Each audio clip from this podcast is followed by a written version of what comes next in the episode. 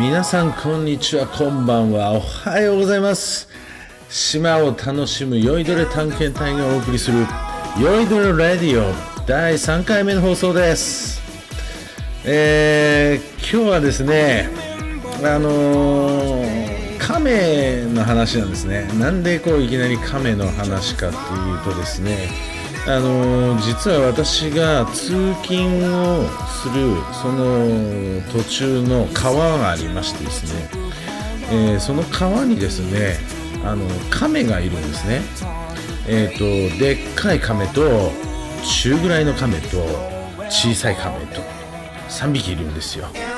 でそれがですねあのそれを朝見ながらですねあ今日も亀がいる。あ今日もいるな。って思いながらこう通勤してるのが毎日なんですね。でそれがですねこう大雨が降ってたまにこう濁流でこうすごい水の時があるんですね。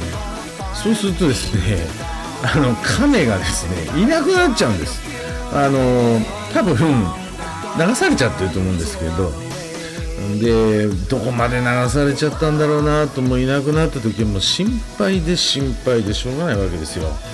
でそうこうしてるうちにこう10日ぐらい経つとですね戻ってきてるんですよ同じ場所に。でこの亀海まで行って戻ってきたのかなって10日間かかるってことでまあ亀のスピードなんでね相当かかるとは思うんですが戻ってきたらもう安心で安心ででもうようやく会えた。頑張ったんだ。お前は頑張った。海から海から戻ってきたんだ。帰ってきたんだ。よく頑張ったねと。なんかそんな風にねいつも亀を見てたわけですよ。しかしところが時は冬。亀にとっては冬眠の季節なわけですよ。でしばらく経ったらですねこの冬になったらもう全くいなくなっちゃって。やっぱどっかで冬眠してんだろうな。でもちゃんと生きてんのかなとその前に。もうすごく心配してたんですね。そしたらこの前の小春日和のある日朝亀いたんですよ。